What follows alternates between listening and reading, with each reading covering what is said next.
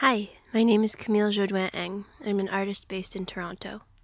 I work in a wide variety of mediums. I make sculptures, installations, ink drawings, and paintings using mirrored structures, light, papier mache, discarded trash, glass, metal, paint, ink, and electrical components.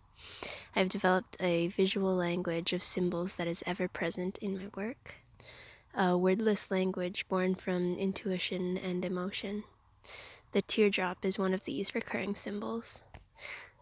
I like to imagine the disco ball as a metaphoric sun or celestial being, like a planet with a gravitational force is the center of the party, rotating slowly, suspended in space, with a universe of twinkling lights swirling around it. Disco teardrop is an experimentation in reflection and movement of light around a room, mirroring greater cosmic systems. If you look closely, each mirror tiled has been engraved with a tiny symbol that is then projected onto the wall as light reflects off the mirrored surface and the teardrop turns on its axis. An entire star map contained in a single teardrop.